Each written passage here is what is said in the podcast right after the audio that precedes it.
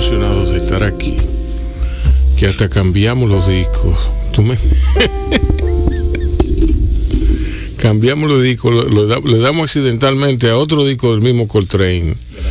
Sí, de la emoción tan grande que es de estar aquí compartiendo con todos ustedes Bajo Radio, el programa de Micaela Tolentino y Rubén Lamarche por Quisqueya FM, la 96.1 para Santo Domingo, 98.5 para la región del Cibao. También estamos en internet en quisqueyafmrd.com para los que quieran captar nuestra transmisión y para los que quieran oírnos eh, en alguna versión eh, en su plataforma favorita. Eh, en su plataforma favorita, exacto, en Spotify, ya sea en YouTube, en Facebook, en donde sea, en Apple Podcasts, en donde sea.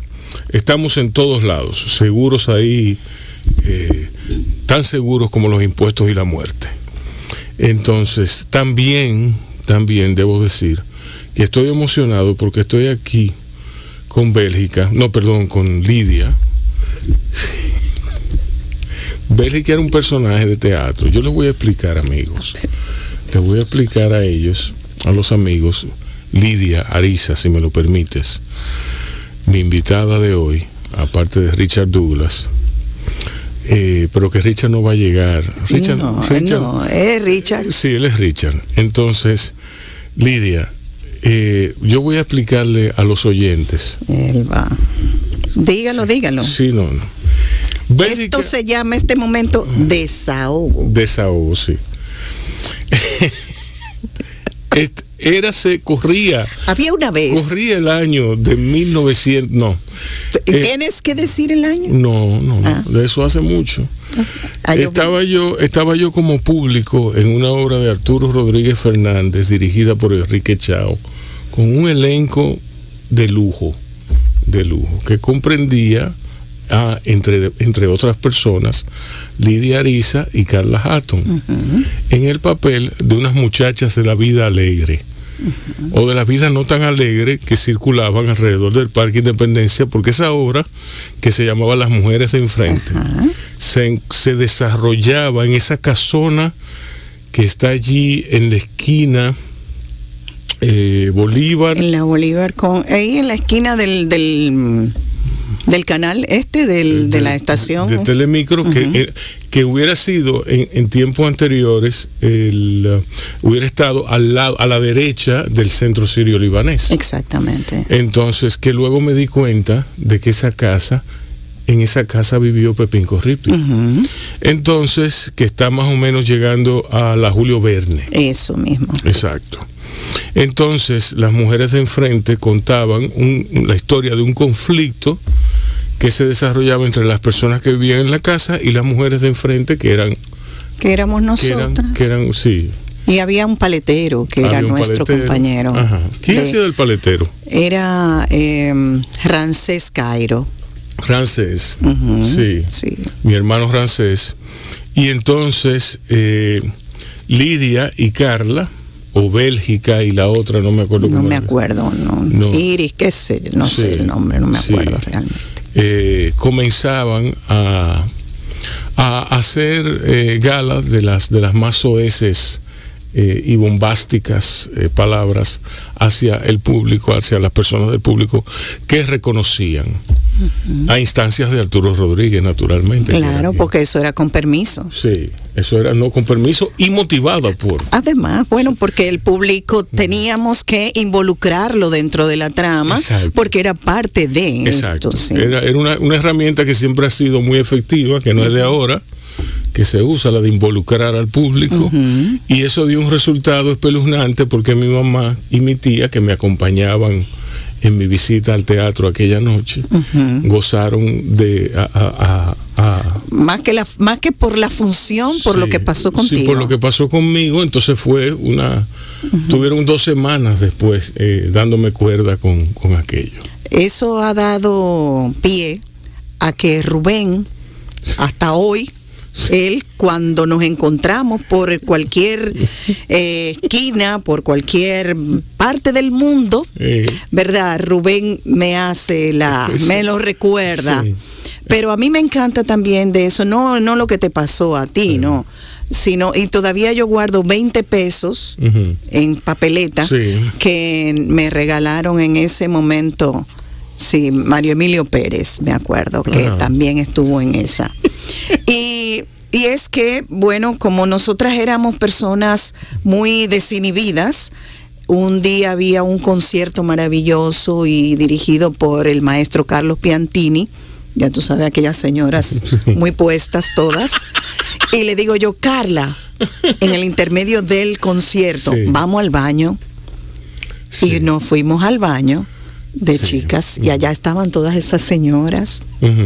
emperifolladas y le digo yo, oye, pero tú viste en el momento, en la pieza tal, porque teníamos el programa, claro está, eh, que el oboe, no, el oboe estaba fuera de... O sea, ¿qué le pasó a ese señor? Y la primera violinista, esa señora se equivocó en tal movimiento y no sé, y la gente se quedaba mirándonos porque con aquella vestimenta que teníamos nosotras, eh, eh, aquello fue un escándalo y ellas nada más cuchicheaban entre ellas mismas, como que estas dos realmente estarán en la sala grande en ese momento eh, viendo este concierto, pero fue muy divertido. Sí. sí, las obras son muy divertidas siempre. Hay una parte divertida que es la parte de camaradería, la parte de cofradía que se arma en el espíritu de toda obra. Eh, yo digo que el que hace teatro se gana una familia. Definitivo. Se gana una familia. Y el que, el que es fanático del teatro, que está tan cerca del teatro dominicano como yo, tiene muchísimos hermanos allí. Oh, sí. Y, eso, y es muy grato siempre ir al teatro, aparte de que es eh, eh, una labor, no, no, no una labor, es un placer ver las labores de, de, un actor construyendo un personaje. Entonces, en ese sentido, y vamos a quitarnos, a quitarnos lo del camino, tú tienes una obra nueva. Oh, sí. Ya eh, como directora, en este caso, no como actriz, eh, estoy dirigiendo a Aleja Johnson y a Yarimar Uribe en la obra Descaradas, que estrenamos ya justamente en este fin de semana en la mejor sala de teatro de la bolita del mundo. Ah, las máscaras. ¿Usted no lo sabía? Pues sépalo.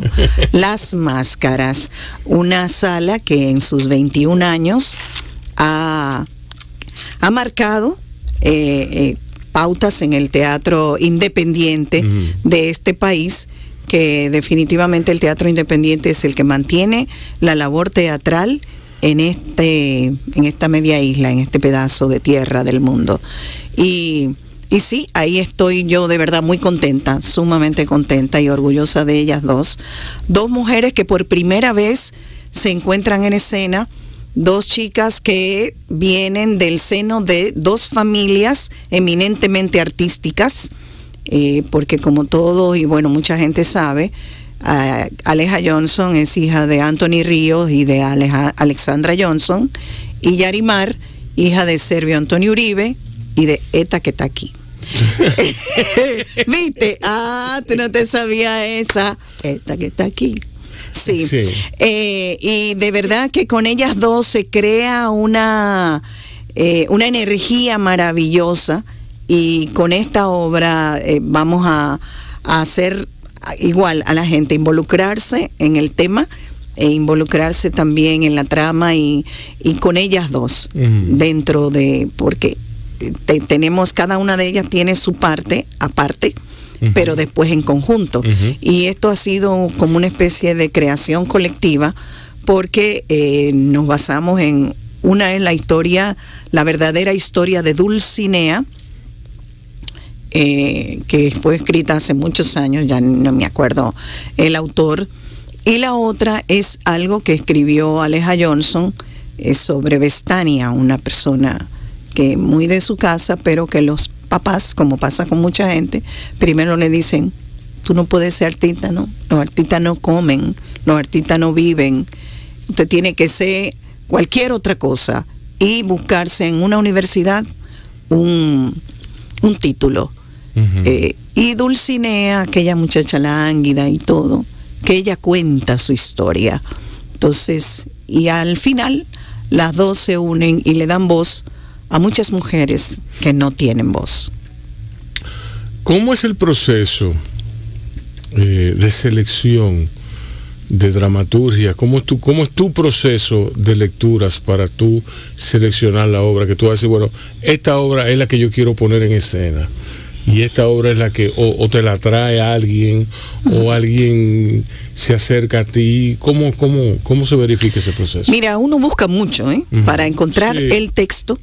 Eh, a veces, qué sé yo, tú lees 40, 50, qué sé yo, no, no hay un número X, pero hay una que te hace como un clic, eh, que, que dentro, o sea, hay una reacción tuya cuando la vas leyendo que tú dices, ok, y inmediatamente vas viendo las, las imágenes. Eso pasa mucho. Y aparte de ver las imágenes, también, casi al mismo tiempo, ves qué persona, qué actor, qué actriz te encaja en tal o cual personaje. Y después de ahí, pues bueno, es seleccionarlos, llamarle a ver si no tienen compromisos. Y, y empieza el proceso del primero la lectura, a ver por qué, de dónde sale, cómo sale. Uno hasta le hace un poco de historia a esos personajes, ¿no? Porque a veces los autores te escriben y, por ejemplo, esta de la verdadera historia de Dulcinea no te da ninguna pauta de cómo fue o quién, o sea, características físicas, ni psicológicas, ni nada. Es un texto y punto. Y... Pero a mí se me ocurre que ese backstory pudiera ser parte de un proceso, eh, del proceso de la dramaturgia misma. en este caso particular, tú le armas una historia que se ajusta, sin tú darte cuenta, ¿eh? se ajusta a ti y a, tus, a tus necesidades de, de lo que es Dulcinea. Claro, ¿Tú claro. Me entiendes? Porque si tú, si tú le dejas eso al autor, el autor le va a construir una, una un, un backstory que se va a quedar ahí estático. Y que todo el mundo va a seguirlo. No, no, que todo el mundo va a seguirlo, no, sino que tú puedes seguirlo o no, pero que no sé, que se me ocurre como... Bueno, sí, porque es también tu visión. Como, o sea, tú mismo puedes tomar eh, ese, ese texto ¿eh?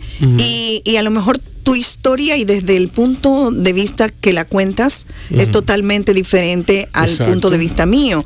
Porque, eh, como dice Lucía Castillo, no hay teatro malo, ni hay teatro bueno. Hay teatro que a ti no te gusta o a ti te agrada. ¿eh? porque a veces somos, no, el, el, el cine, o sea, el arte en general es muy subjetivo. Sí. Y tú lo sabes. A veces yo he visto de verdad pinturas, he visto algunos lienzos que una línea, nada más, de un, y lo vi una vez en Chabón, de un pintor de aquí, mm. con un gran nombre y todo lo demás. y yo dije, wow, mi madre, mira esa línea y va al infinito. Y, o sea, tú le creas una historia a esa línea impresionante y otra gente dice, no, déjate de cosas, eso yo no lo engancho en mi casa. Entonces, es lo que te quiero. El, con el teatro pasa mucho. Ahí entra, ahí entra, ahí entra otra discusión. Bueno, pero también con el arte que vale la pena y el arte que no vale la pena. Bueno, eh, eso es, eso es un criterio. Y en el teatro pasa igual. O sea, hay algunas cosas que yo digo no, yo no voy, no doy mi dinero por ver esto eh, por pasarme una hora, dos horas sentada en una silla, y hay otra que yo digo, pues yo voy y la veo dos veces, tres, cuatro, cinco. Tú ves. Eh, pero a mí sí eh, me llama mucho siempre la, los textos con los que la gente se quede con algo que la gente no sale de ahí, bueno, se divierte, porque primero el arte es para divertirse, el teatro es para tú ir y pasártela bien, si no es para que te te acuchilla y te hagas un harakiri después. No. Pero, eh, pero sí que diga, caray, esto mira, te deja pensando en algo, o por lo menos eh, al, después que sale de ahí, te está tomando una cerveza, te sirve para seguir la conversación con quien estás. en, el, en el sentido y en la, en la, en la motivación que sea. Pero, pero provocar sobre todo eso. Porque mira, a ti te provocamos con la mujer de enfrente que todavía en el, al día de hoy tú recuerdas eso. No, pero que era. y los recuerda. Era un grupo de panas que yo estaba viendo porque ustedes eran panas míos. Y, o sea, sí, pero. Pero aparte de eso, pudiste haber salido odiándonos a todos. No, hombre, no.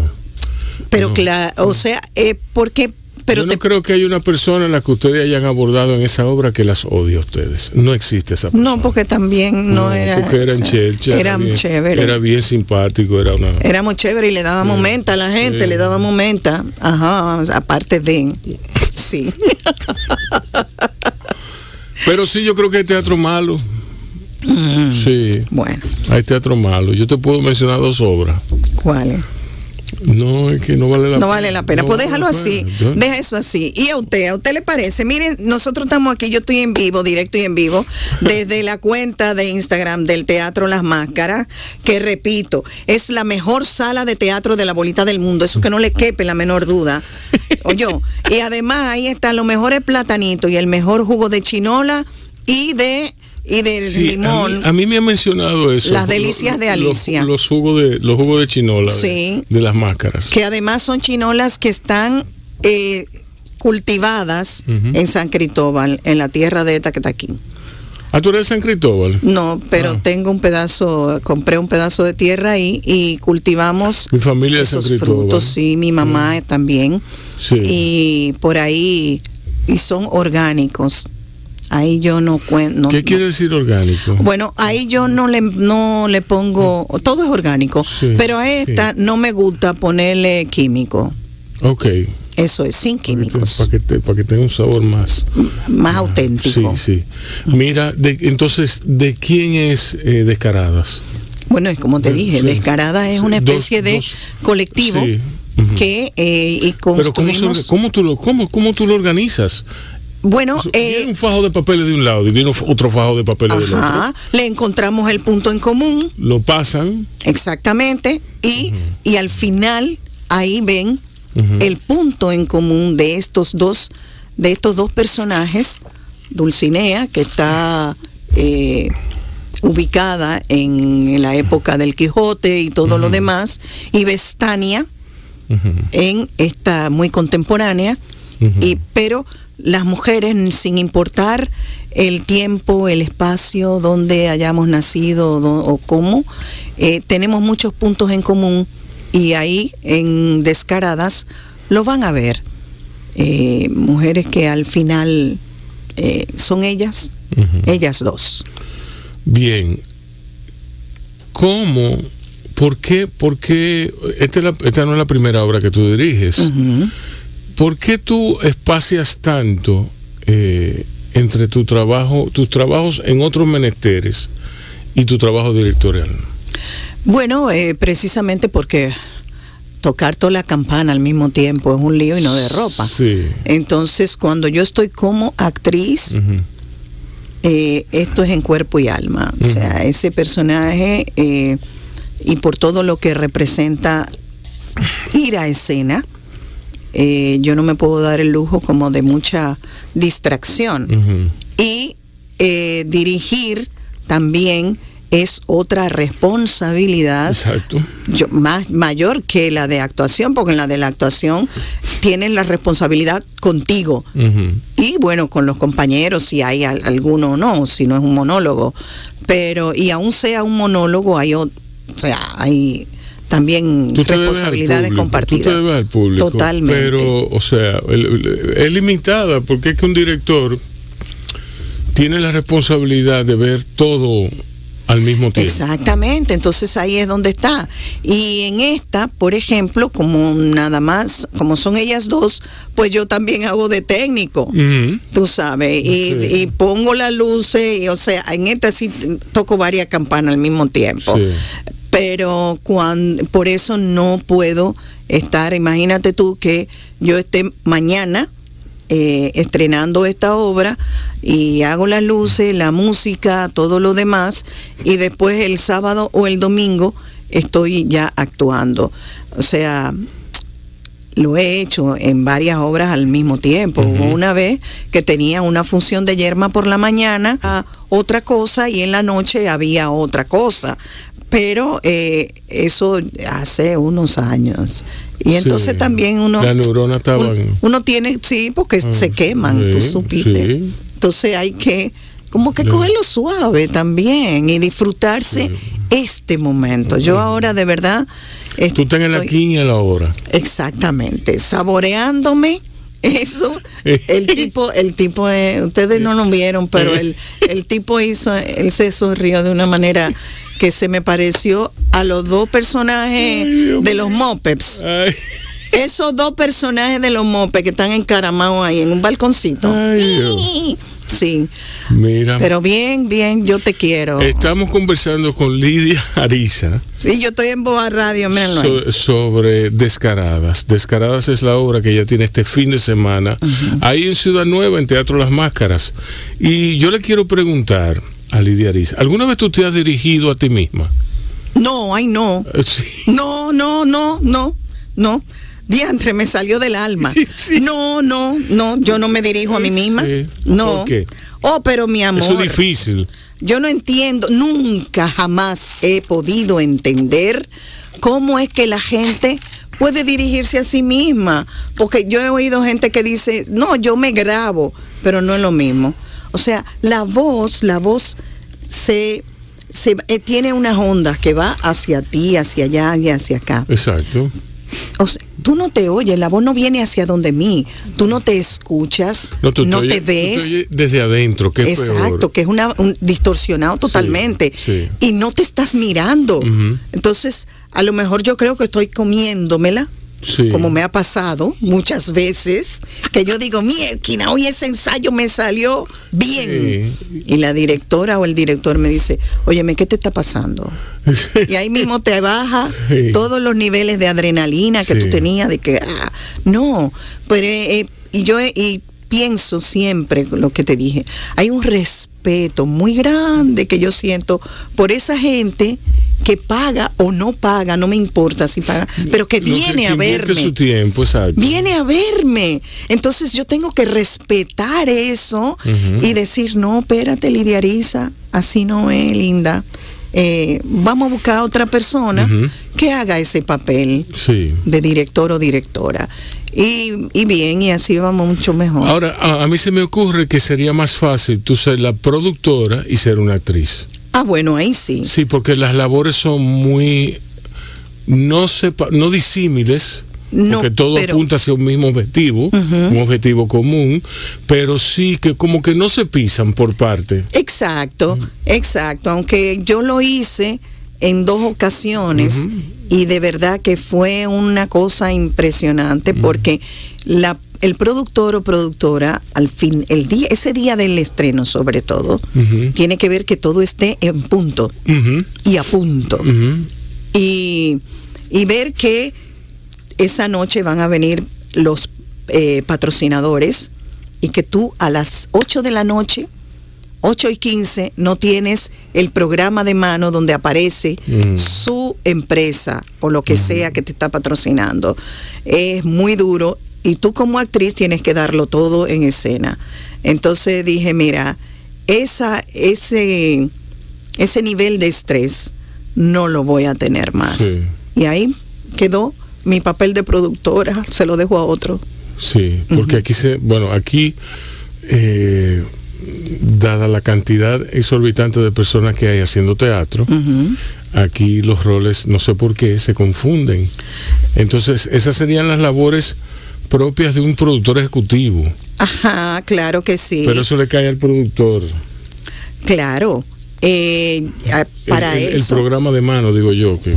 Claro, que tú tienes que, estar, que ir a la imprenta y que esa imprenta te lo entregue y que, y que no esté desbaratado y no te eche una porquería y que y que los artes que te entregaron cada uno, está tiene que estar como está. Entonces, eh, en eso eh, Yarimar, no, yo no llevé, no traje jugo de chinola ni platanito, no había. Mañana es que Alicia lo va a hacer. Ella está ahí preguntando cosas. Entonces, eh, eso no, yo prefiero que haya otra gente que haga esa labor, que es una labor muy, muy, muy demandante, porque tú lo sabes que vender lo que sea, vender arte sobre todo, no es fácil.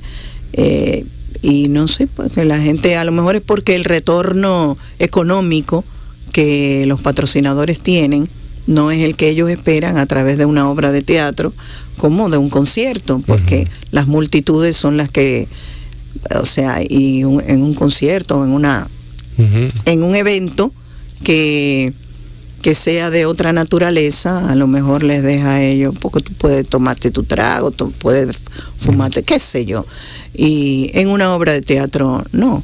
Pero es chévere patrocinar las obras de teatro, déjenme decirles, oyeron, porque aunque ustedes no crean, contamos con un público muy chulo, muy selectivo, que también paga, porque la gente que va a teatro no es gente que está en otra cosa, es gente también que, que tiene lo suyo y sus atractivos. Exacto. Vámonos a una pausa y a oír una, una selección musical. En este caso le toca el turno a McCoy Tyner, eh, su LP Extensions, y luego volveremos con Lidia Ariza a seguir entrevistándola sobre sus orígenes en la televisión, en el teatro, de dónde viene y hacia dónde va, sobre todo, ahora que tiene unos años en esto. Venimos más con Bao Radio. Señores, entonces el teatro dominicano está, está en un buen momento. En un momento sorpresivo. ¿Por qué? Porque hay muchísimas obras. Hay obras en la teatrera, en las máscaras, en Guloya, las salas independientes. Yo, yo estoy hasta que, que toco madera. Toco madera por ellas porque es una bonanza que puede ser, puede ser una espada de doble filo. Yo mejor me callo, calladito me veo más bonito, porque a todo el mundo que aproveche este momento de que eh, en esta afluencia de gente que está asistiendo a las salas de teatro de manera masiva, si se quiere. Y son las salas independientes las que están beneficiándose de eso. De la misma forma, Manu Tolentino, la hermana de Inés, está en Arteberry una exposición. Lucy García tiene la exposición Panoramas. Eh, una, una, exposición, un colectivo. Orlando Isaac estuvo ayer aquí, el día 20 hay una visita guiada protagonizada por Orlando Isaac, pero eh, van a ir algunos artistas que no, que no ha querido decirme quién, quién va a ir. Eh, Joel Bordas tendrá otra exposición el día 19 y José Pelletier va a tener su exposición el día 10. O sea, eh, eh, esto es, eh, hay un movimiento con el arte, unas ganas de consumir arte de parte del público, óyeme, porque es difícil. Venimos de una pandemia, estábamos trancados. Y luego tuvimos libre y después nos trancaron otra vez. Y bueno, ya ustedes saben. O sea que muy bueno, muy, muy, muy, muy, me encanta lo que, lo que, el ambiente que se respira encima del, de que haya un brote de, de ¿cómo es que se llama? De influenza. No hay. No hay. Eh, salud pública. Salud pública dice que no. puso en el periódico. Que no hay un brote de, de, influencia. ¿Y, ¿Y, qué es? Gripe. Gripe. Una gripe, una gripe con diarrea y con vaina, que, qué sé yo. Sí, sí, bueno, está bien. Eh, que lo diga salud pública no es algo que tenga muchos créditos, pero bueno. Eh, entonces, pues nada, nada, eh, yo, yo saludo a todo, todo esto que está aquí ya. Llegó Richard Douglas, el más esperado. Él es así de sencillo. Sí. ¿Usted? ¿Qué, fue? Que, que me esperado. Sí. ¿Cómo? ¿Por qué? Pero, pero claro, porque tú eres... Aquí Desengánchate eso completamente. aquí, no aquí no esperamos mucha gente. Gracias. No, yo, tú te, te pusiste bravo conmigo. Yo, no me puse guapo. Yo te tuve que enamorar. No. Para que te trajera aquí. No, para que me perdonara por no llegar a la hora que él dijo que yo tenía que venir, porque habíamos coordinado 64 veces. Pero bueno, ya estamos aquí. Claro. Mira cómo se sienta. No, porque él es dueño del sitio, tú sabes. Richard, ¿cómo estás? Yo feliz de estar aquí contigo otra vez. ¿Qué haces? Mira, eh, estoy montando un el director que es un hombre muy de teatro, un hombre graduado de teatro, de cinematografía, de letras. Eh, él se llama ay, Ramón Santana. Ramón Santana decidió llamarlo un mono porque es un monólogo y un stand-up. Entonces en, en, el Chao Café Teatro, que se presta para eso, que es una sala que está muy, muy en boga, que la gente quiere ir allá a ver lo que se está pasando ahí. Y yo decidí tomar un, lapsus de mi vida y contarlo. Estoy diciendo ahí que yo creo en el matrimonio. Ajá.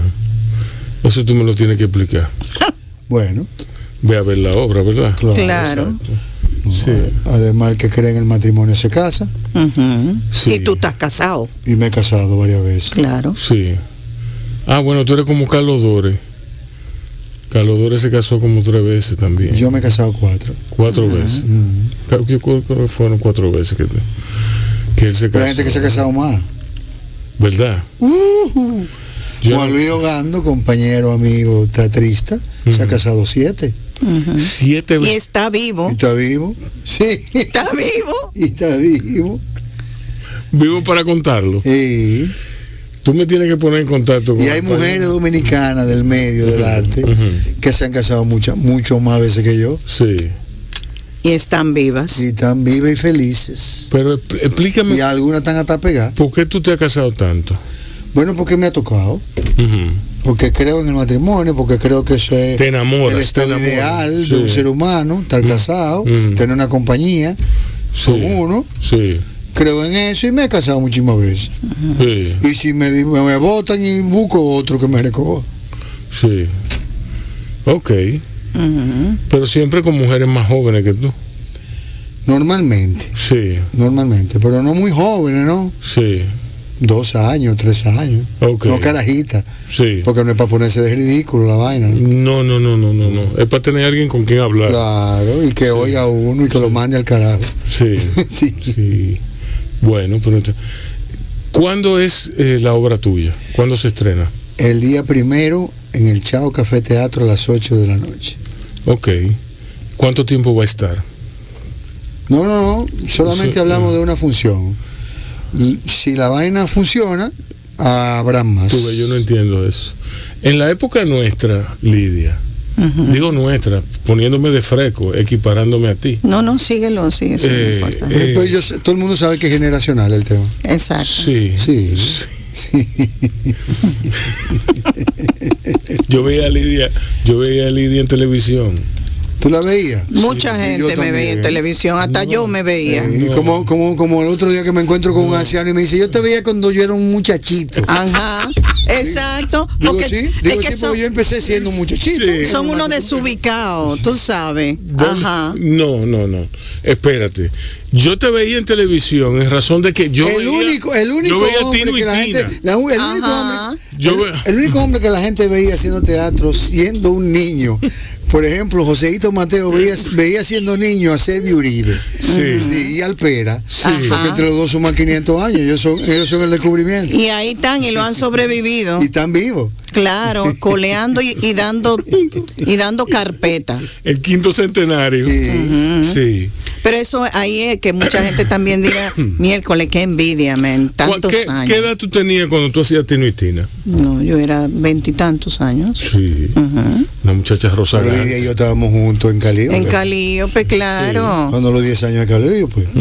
Claro que Lidia tenía un poquito más de edad que yo, pero estábamos juntos. Y míranos y seguimos juntos. Y seguimos juntos. Porque eso es lo chulo del, de la cosa. Seguir juntos y con todas las ganas de seguir haciendo cosas. Exacto. Y en el caso de Lidia y mío, no, nos queremos desde que nos vimos. Pero sí, no, sí, no eso, eso es más que visible. Sobre todo por la forma de tú sentarte de, eh, con respecto a... el lenguaje corporal entró de una manera sí, full. Sí. Fulminante. Sí, entonces... Lo que pasa es que yo soy de la escuela de Ángel Muñiz. Sí. Que dice que para querer, lo mejor de quererse es que no hay que decírselo todos los días. Exacto, exacto. porque Richard es de la gente también que tiene unos detalles que no los tiene, bueno, al menos muchos amigos míos no lo tienen. Sí, de verdad que sí. Ok, mira, yo iba a preguntar, en la época, en la época en que yo hice teatro, muchísimos años hace eso, tenía pelo negro inclusive. la, que era la, la temporada la temporada Shell la temporada Shell que era un mes, un mes eh, del año. Cada producción. cada producción. Entonces la temporada duraba ocho meses. Exacto. Ocho obras de teatro en la sala Ravelo. ¿Entiendes? Tú ensayabas para un mes. Y quizá hubieran... Eh, que par de funciones extra eh, aquí y allí. Sin embargo, esto que te dije de Chao Café Teatro es un nuevo sistema de operación de sala de teatro que, está, que, emprendiendo Israel. Y no está malo, es muy bueno. Tú vas, tú montas tu cosa y tú vas y tienes todas las facilidades. Si funciona, se queda. Exacto. Si no funciona, vamos a darle chance a otro. Exacto. Y si, si lo tuyo funciona, el que viene atrás de ti que se espere. Tiene que esperar. Y si lo tuyo no funciona, el que viene atrás de ti que se adelante. Que mira, que en la sala Ravelo a veces pasaba mucho eso, que tu obra estaba, pero arriba con un éxito arrollador. Y, entonces tenías que quitarla porque ya estaba comprometida con otra persona. Exacto. Y entonces eso fue justamente lo que nos llevó a mientras tú estés funcionando, tú estás ahí. Eh, exacto, sí, no, no. Lo, a lo que me refiero es a que habían obras de un principio, de un desarrollo lento en la popularidad. Exacto. Entonces, cuando tú estabas ya pujante, que tú creías que, sí, que eso le pasa inclusive, a sí, no, no, no, no, porque había obras mejor mercadeadas que obras que, contaban con un, con un staff de experiencia que tenían un público cautivo y, y, tenían éxito desde el principio. Sí, pero casi todas las obras, empiezan, a crecer después que están que ya tienen exacto 10 días. Ahí es que funciona. Sí, sí. Ahí es que la gente dice, "Wow." Porque la gente se lleva mucho del boca en boca y de lo que tú me dices y lo que me dice el otro y te llamo, ¿qué tal? ¿Cómo qué tú crees? Entonces ahí se animan y van. Sí, exacto. Pero a mí me, me, gusta mucho la labor que está haciendo eh, Raeldo. Sí, sí. Muy buena. Sí, y me gusta mucho todo, todo el que, porque es que es teatro, al fin y al cabo. Eh, todo el que haga el café teatro, todo el que haga eh, el café teatro a mí me gusta mucho para los monólogos. Sí. Se presta, se presta sí, mucho. que los gringos le pusieron stand-up y aquí los dominicanos ya dicen stand-up. Pero es la misma cosa de siempre. Claro. Sí. Claro. En España se hacía mucho café teatro. En los españoles le dicen y los argentinos le dicen unitario. Es un unitario. unitario. Sí. Sí, porque, de una, sola, persona. Suena como medio sindicales. No, pero eso está bien, porque realmente es unitario, es uno solo. Aunque nunca es uno solo en el teatro, siempre tú tienes que tener el apoyo de un luminotécnico, de un sonidista, de un asistente. Pero el que está en escena es uno solo. Sí. Bueno, pues está bien. Vámonos a una pausa, vamos a oír el, el, boletín noticioso que nos tiene preparado el departamento de prensa y luego a la vuelta venimos con más de Lidia Ariza y Richard Douglas. Y así aprovechamos para el brindis que tú no tienes. En Bajo sí, claro, claro. En Bajo Radio. un brindis de una, una eh, unos platanitos con... Entonces, Manuel, Manuel, el friero, que andaba mucho por él, él, él eh, iba en el Parque Eugenio María de Otro en el Parque Eugenio María de Otro que iba mucho a la lucha libre internacional de Yapenel. Sí, sí, sí, era fuertísimo. Era fuertísimo que decía que tenía hábitos eh, desviados. Ay, no. Sí, pero yo no, yo no creía eso, pero decían eso. No, eso era, eso eran vainas de la gente, porque Manuel era un chulo y usaba anillo y vaina. Sí, y, una camisita. fuertísimo. Sí. Se le salían los molleros. Cuando aquí no, cuando no existía eso de que de los metrosexuales, él era un, él era un metro para ser sexual. Eh, sí. bueno, pero en su, en su versión Sí, claro. En su versión. Era un tipo shape, así fuerte. Y muy querido, sí. Sí, sí. no, y además le fiaba a todo el mundo. Era simpático y tú, sí, tú no, tú no, tú no te ibas sin tomar yun yun Eh, ¿Tuvieras o no frío, dinero? Frío, sí, frío, frío. ¿Tuvieras o no dinero? Sí, tuvieron o no dinero. Entonces, eh, había otro sitio de frío, frío en el malecón. Ese era Yun Yun. Ese era Yun Yun. ¿Por qué? Porque era la máquina. Era ma cuando lo hacía Sí, la máquina es Yun Yun. Cuando tú lo haces a mano, es No, frío, frío. pero yo creo que era frío, frío también, porque tenía la textura. No, er- no era el Yun Yun vino después, que era, era, era la máquina electrónica, la máquina circular, que molía. No, no, no, eso es una, esa es una que hace el hielo, el, que hace la, la cosa como, como shape, Ujú. ¿entiendes? Que, que, que, que como un shape, Ujú. que es como la cosa como, como, como si tuvieran un, un- chin de hielo, Sí. como si fueran frisadas, Sí. pero no eran helado. Sí, Eso, exacto. es- eso es otra cosa. Sí. El Yun Yun, ¿por qué se llama Yun Yun? Empecemos por ahí. ¿Por qué? Yun Yun es una máquina que pone en el malecón unos españoles que vinieron a vivir a, Santo Domingo y, Era la que molía el hielo. y molía el hielo esa máquina que la trajo un señor de paña. Sí, pero que a esa máquina le echaban el, el sabor, el sabor. No, no, no, el sabor se lo echan con una botella. Exacto, el sabor es Sí. echado con una botella. Esa es la diferencia Mm. del yun yun. ¿Entiendes? No, explica. Mira, lo que yo te digo es que el, el- es, es frío frío en tanto sale el hielo molido, tú le das forma con un embudo Ajá. y, tú con le, otro vaso. y tú le echas eh, El eso- sabor, el, y- el y saborizante. Bueno, para mí la diferencia está entre Yun Yun y Frío Frío era en la, en la, en la, en la construcción del hielo, del vaso con hielo, porque los sabores se hacían en la casa y se hacían con sabores naturales, sabores, Pero eh, ¿cómo se llama? Eh, con, Con frutas. o- con, con colorantes. Con colorantes. De sabor, colorantes de sabor, de frambuesa, Saborizados. y- pero había también de China, había de, de refresco merengue, de refresco colorado, había el más sabroso y famoso de todo era el de frambuesa. Sí. Y había uno que era El- combinación de frambuesa con coco, que le echaban leche de coco al, al jugo ese que hacían de frambuesa y era un Que ese se llamaba sangruesa. exacto hermano de Fran. Se la inventó este tipo ahora mismo. No, no, no, sangruesa. ¿Qué? Eso era boruga que le decía. Mira, Paula Dila no estás oyendo. Y el hermano de José Ángel. Exacto. Buesa. Entonces, Buesa, eh, José Ángel Buesa. Sí. Y, y decían poema además, porque sí, mientras compraban los yunyunes. Sí, en esa época, en Ciudad Nueva y la zona colonial, había, había muy poco que hacer, pero entre, entre, entre los entretenimientos principales estaba la lucha libre, como el cine, el cine y el cine triple. No, los tres cines. No, no, no, no, los tres En cines, el no. malecón, el cine El triple, eran tres cines. Pero en Ciudad tres. Nueva eran tres cines. No. El El Olimpia, Leonor, Sí, el Leonor, eran cuatro, el Rialto y el Independencia. el Rialto, el Leonor, y, y se te olvida el Lido. Ah, pero el Lido ya pero el Lido ya, ya Sí. está fuera El Lido de. mella y al No. final se prostituyó, era un sitio de... de- En el Lido vi yo los diez mandamientos.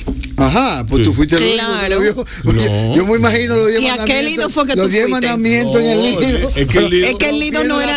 el- no, El Lido- mira, El niño. Lido era un cine, el Lido era un cine por el libro. Claro que sí, Era, yo lo era, sé. Era un cine. El, Eh, el Lido, el Lido empezó siendo un gran cine. Yo lo sé. Es lo mismo, lo mismo el Fénix en la Duarte, en la avenida Duarte, el Fénix, que soy una iglesia. Y el Trianón, Y el allá Trianón, exacto. García. Y el Cometa y el Llaneso estaban allá en Villajuana. Ah, pues tú sabes. Claro.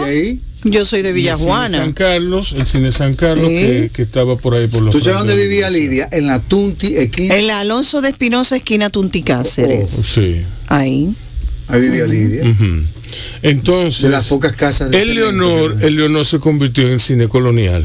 Ajá. El Leonor tenía un candelabro y de todo. Bellísimo. Un cine de lujo. Porque además- imagínate tú, imagínate tú, las seis Se, llamaba el salas. cine, se llamó el cine colonial cuando lo administraba Enrique Chávez. Enrique Chao.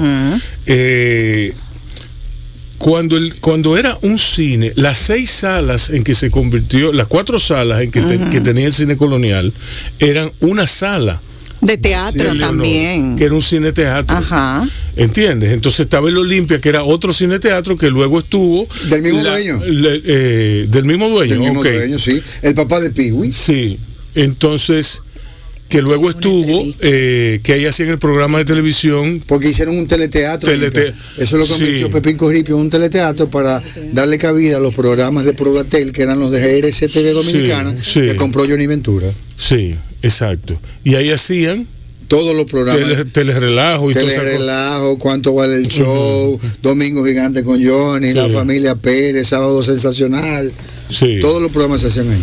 Wow. Qué cosa tan espectacular Claro que sí, eran eh, la época de oro. El, show, ¿Cuánto vale? El, show. Sí. Historia patria. Y esas eran, sí, momentos mm, estelares de, de, del espectáculo en este país. Yo me acuerdo que yo vi 2001 Odisea del Espacio en el Olimpia. En el Olimpia. Un domingo y luego cruzamos a... Eh, Nos faltó sí en el Capitolio.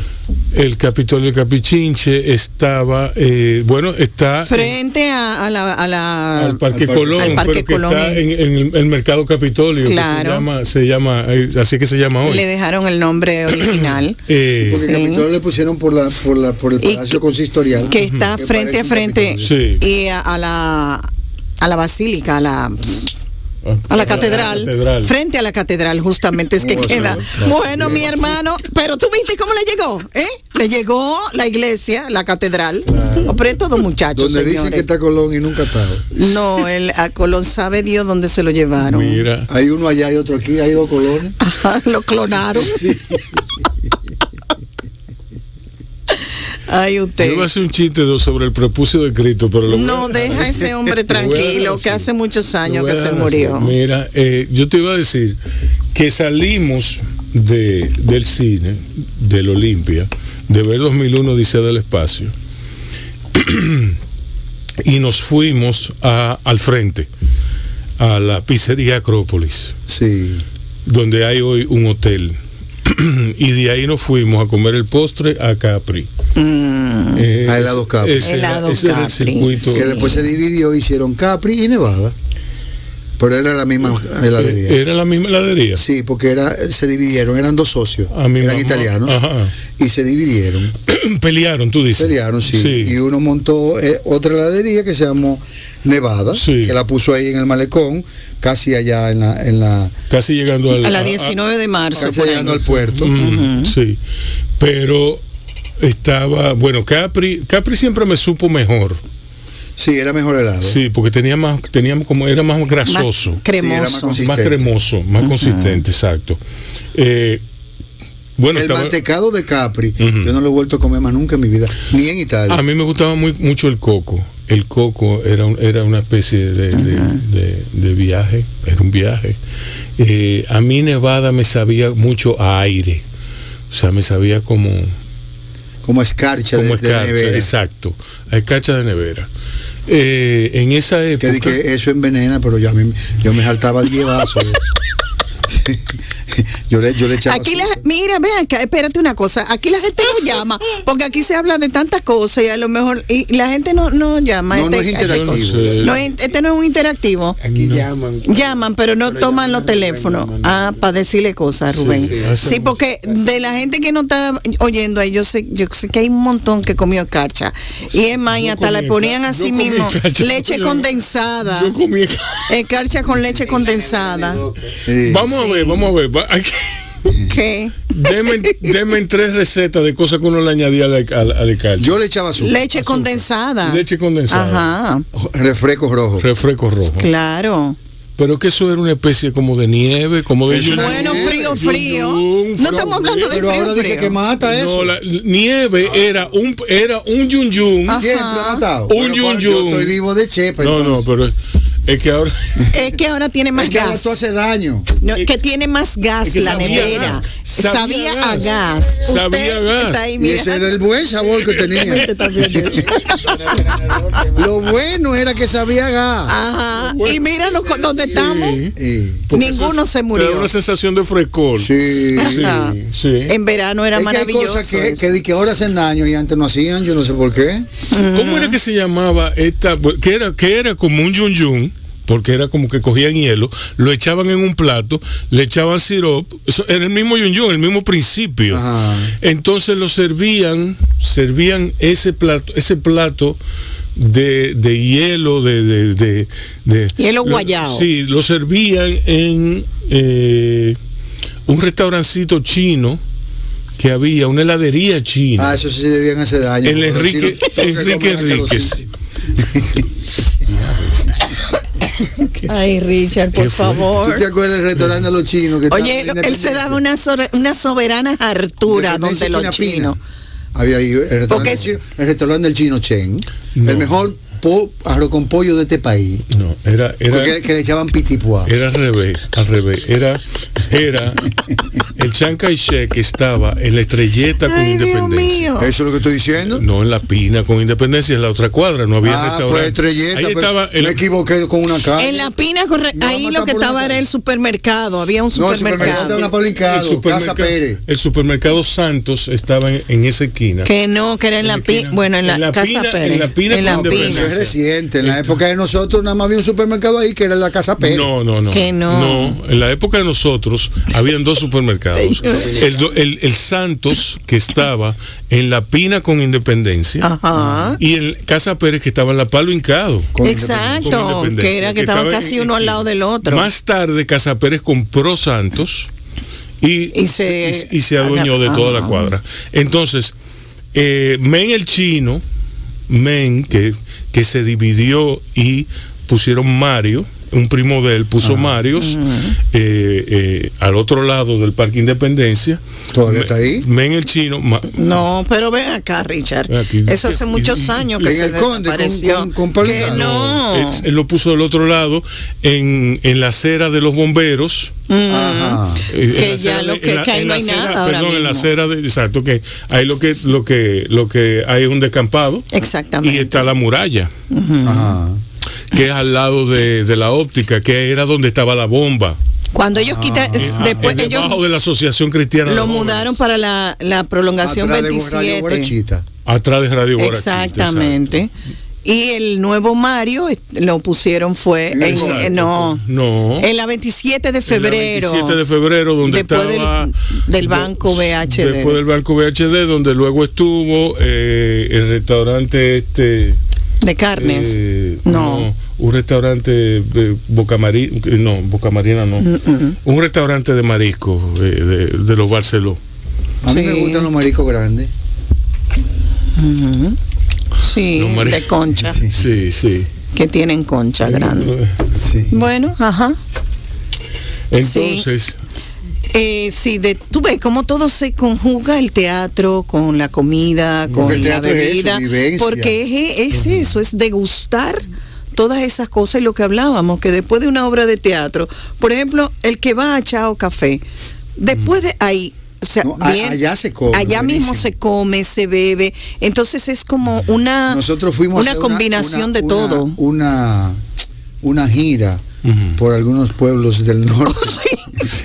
No, Con hay una, mira, hay una foto que eso es, eso es épico. ajá. Con. Richard Douglas, estaba- oye, yo- y yo- espérate, y yo siempre déjame me- hablar. Me gustaba mira. andar bonito y yo andaba con un traje nueve. Verde. Verde. Parecía una cotorra. Pero verde, Pero, verde de oye, hierba. Y tú ves esa pared, ahí, por allá por donde andábamos, creo que era Santiago Rodríguez. hacen unos casabes del tamaño de esta mesa. Sí. Y Richard venía en la puerta de la guagua con su casabe bajo el brazo. No, no, yo vine Él parecía un extraterrestre con el ovni debajo del brazo. Aquello era Pero esa fue la torta que quedó porque nos dimos unas alturas de casabe con chicharrón. en del el camino. ¿te Tú sabes lo largo que eran los viajes en ese momento. No había la carretera de ahora. Señores, ¿quién fundó Calíope?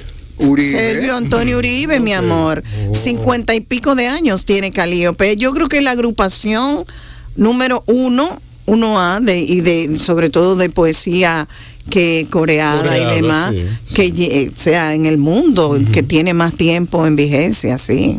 Y que por ahí pasaron todos los actores hasta el momento. Sí. El que no pasó por más Calíope no hizo teatro en este país, claro. Para que sepa. Sí. Y una formación muy chula, de verdad. porque que Uribe siempre fue guardia.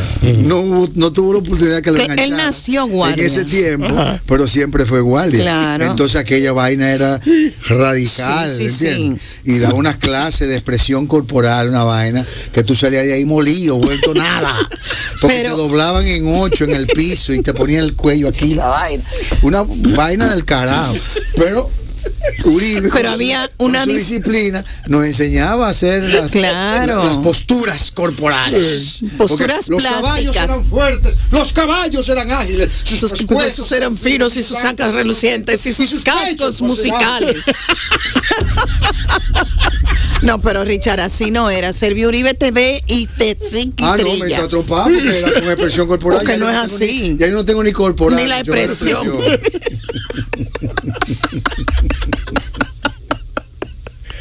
Ay, usted, si no fuera por estos momenticos. Mira. ¿Cuál ha sido el mejor momento que tú has experimentado? Un momento que... Oh, ese de Calío, porque él te está diciendo. Sí. Yo creo que después de ahí, no, Richard. que, ah. que esa pregunta va para ti también. Ajá. Sí. Ah, no, porque ella, ella sí ha tenido momentos. ella sí ha tenido momentos. Yo lo que he tenido son momenticos. Pero esa sí ha tenido momentos. Caramba. Mira, eh, toda, toda época es, es gratificante, grandiosa. Y en todo esto que tú vives, cuando tú te encuentras con Lidia, por ejemplo, mm. yo me encuentro con Lidia y vienen a mi mente todos esos momentos que vivimos, una época bellísima, gente muy linda. Había una mujer en Calliope que volvía loco a todo el mundo, una tipa que se llama Janet. Janet Múnich. Janet Múnich, óyate el apellido era exótico. Era una flaquita. Era la Nasla Bogar de aquel tiempo. Sí.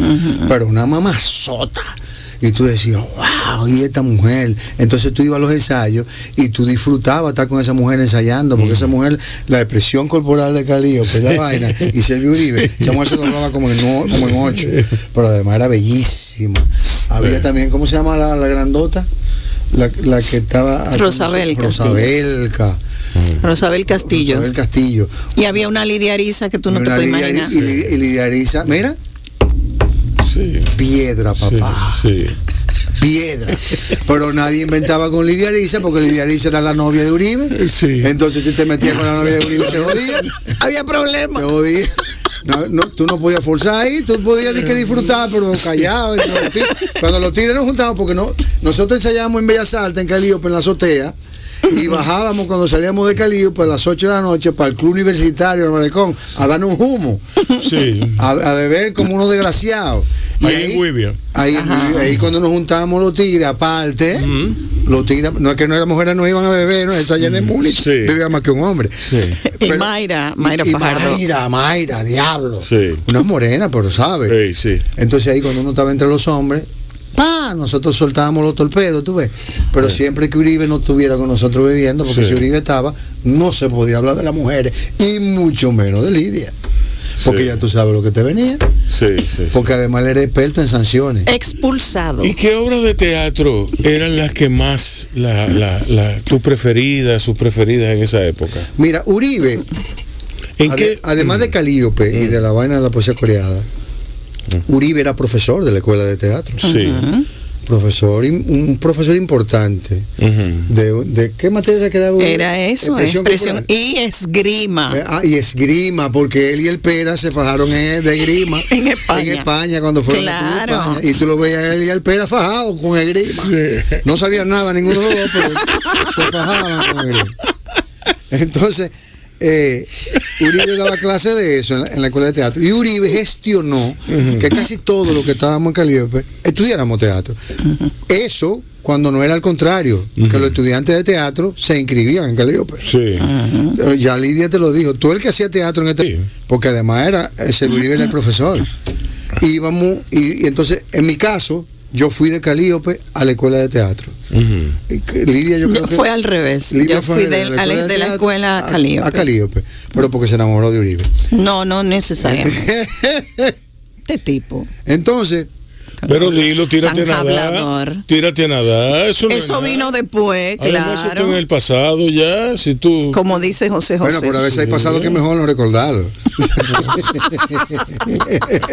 bueno.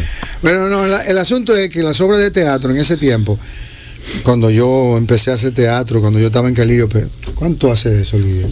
Ya. Bueno, Calíope cumplía 10 años y tiene 54 y sí. hace 44 años. Era en los 70, sí, en los años 70. Mucho si ella dice que Calíope tiene 54 años, yo estaba cuando Calíope cumplió 10 años. Franklin, señor, ay, Franklin Domínguez. Yo, Franklin Domínguez, es un héroe de, de la Sí, claro. Oh, sí. Claro que sí. Pero además, el, más grande. El más prolífero del país. Sí. Ajá. Eh, Franklin Domínguez tiene obras que han sido traducidas a 14 idiomas. Sí. Exacto. una pendejada, ¿no? Sí. Bueno, pues te decía que en esa época se usaba mucho hacer teatro clásico. Y nosotros disfrutábamos eso. Además, era como un honor tú hacer un teatro, tú hacer un Shakespeare, tú hacer un Hamlet. Era una cosa como que bueno que te graduaste. García Lorca, García mucho. Lorca, García Lorca, eh, yo creo que ese Uribe estaba enamorado de García Lorca, porque lo de él era... se enamora de García Lorca, o sea, Lorca... O, oh, sí, eh, eh, él se enamoró, pero García Lorca se enamoró de Dalí. Vigentísimo, sí, García Lorca. Sí, pero, pero la, la, las obras de teatro de Federico García Lorca una obra de, no tienen comparación. De, una poesía de García Lorca que hacía Lidia, que era una vaina que te paraba los pelos Sí. Hijo, con un cuchillito. Que apenas cabe en la mano, pero que penetra frío por las carnes asombradas. De tu romance. Y allí se queda, en el sitio donde tiembla enmarañada la oscura raíz del grito. No, eso es. Hijo, con un cuchillo. Eso es de lo último de, de la la madre de de García Lorca. pero esta es de Bodas de Sangre. Con un cuchillito que apenas cabe en la mano, pero que penetra frío por no, de las... tu romance gitano. En la del una flor y el grito. Ay, qué, dolor, infinito, de Nali de roca. Aire de Roma andaluza te doraba la como una loca sin que consolarse pueda, porque ni un hijo le queda para, para llevarse a la boca. Claro, y además es que Lorca tiene unos eh, unas, unas metáforas, una, unas imágenes que no la tienen casi nadie. O sea, el tipo, yo misma, eh, Federico García Lorca es uno de mis autores favoritos y de verdad que eh, eh, todos los poemas, todas las canciones, todas las obras de teatro y que no pasan de tiempo, no tienen tiempo ni espacio. Tú las puedes hacer hoy, las puedes hacer mañana, como la hicimos ayer, y tienen la misma vigencia. Y además la... Eh, ¿Ustedes saben cuál era la obra favorita de Lorca? ¿Cuál? Mariana Pineda. Porque además eh, eh, era una mujer que gritaba por la libertad, por la patria, por todo. Y, y la, la figura de la mujer en Federico García Lorca era una figura que tenía un estandarte muy, muy, muy grande, muy alto. Ok. Bien, escuchábamos anteriormente a Miles Davis junto con Art Blake y Elvin Johnson. Actualmente vamos a oír Idle Moments de Rudy Van Gelder en la guitarra de Grant Green. Eh, volvemos con más de Richard Douglas y Lidia Ariza en esta tarde memorable de Bajo Radio. Lo hacemos ahí donde Chesca, a ver cómo, cómo sale eso. Miren, señores, muchísimas gracias por haber estado aquí, Richard Douglas. Lidia Ariza. Bueno, yo la he pasado muy bien, Richard. No sé tú.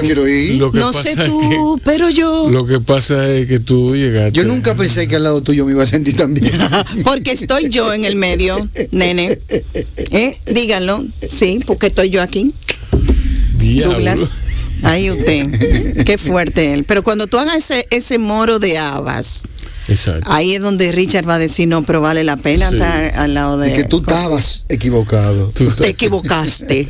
Mire, señores, diga, di la obra. ¡Ey! Sí, ¿cómo que se llama? Descaradas.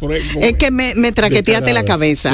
Descaradas, la obra dirigida por Lidia Ariza, mañana en el Teatro Las Máscaras con Aleja Johnson y Yarimar Uribe desde mañana O a las sea, con 8 la y hija media. de ella. Con mi Ella no va a dirigir, ella lo que va a dar órdenes. Sí. Más o menos, sí, Yarimar me dice, pero mami, tú sí eres dura. Bueno, pero ven acá.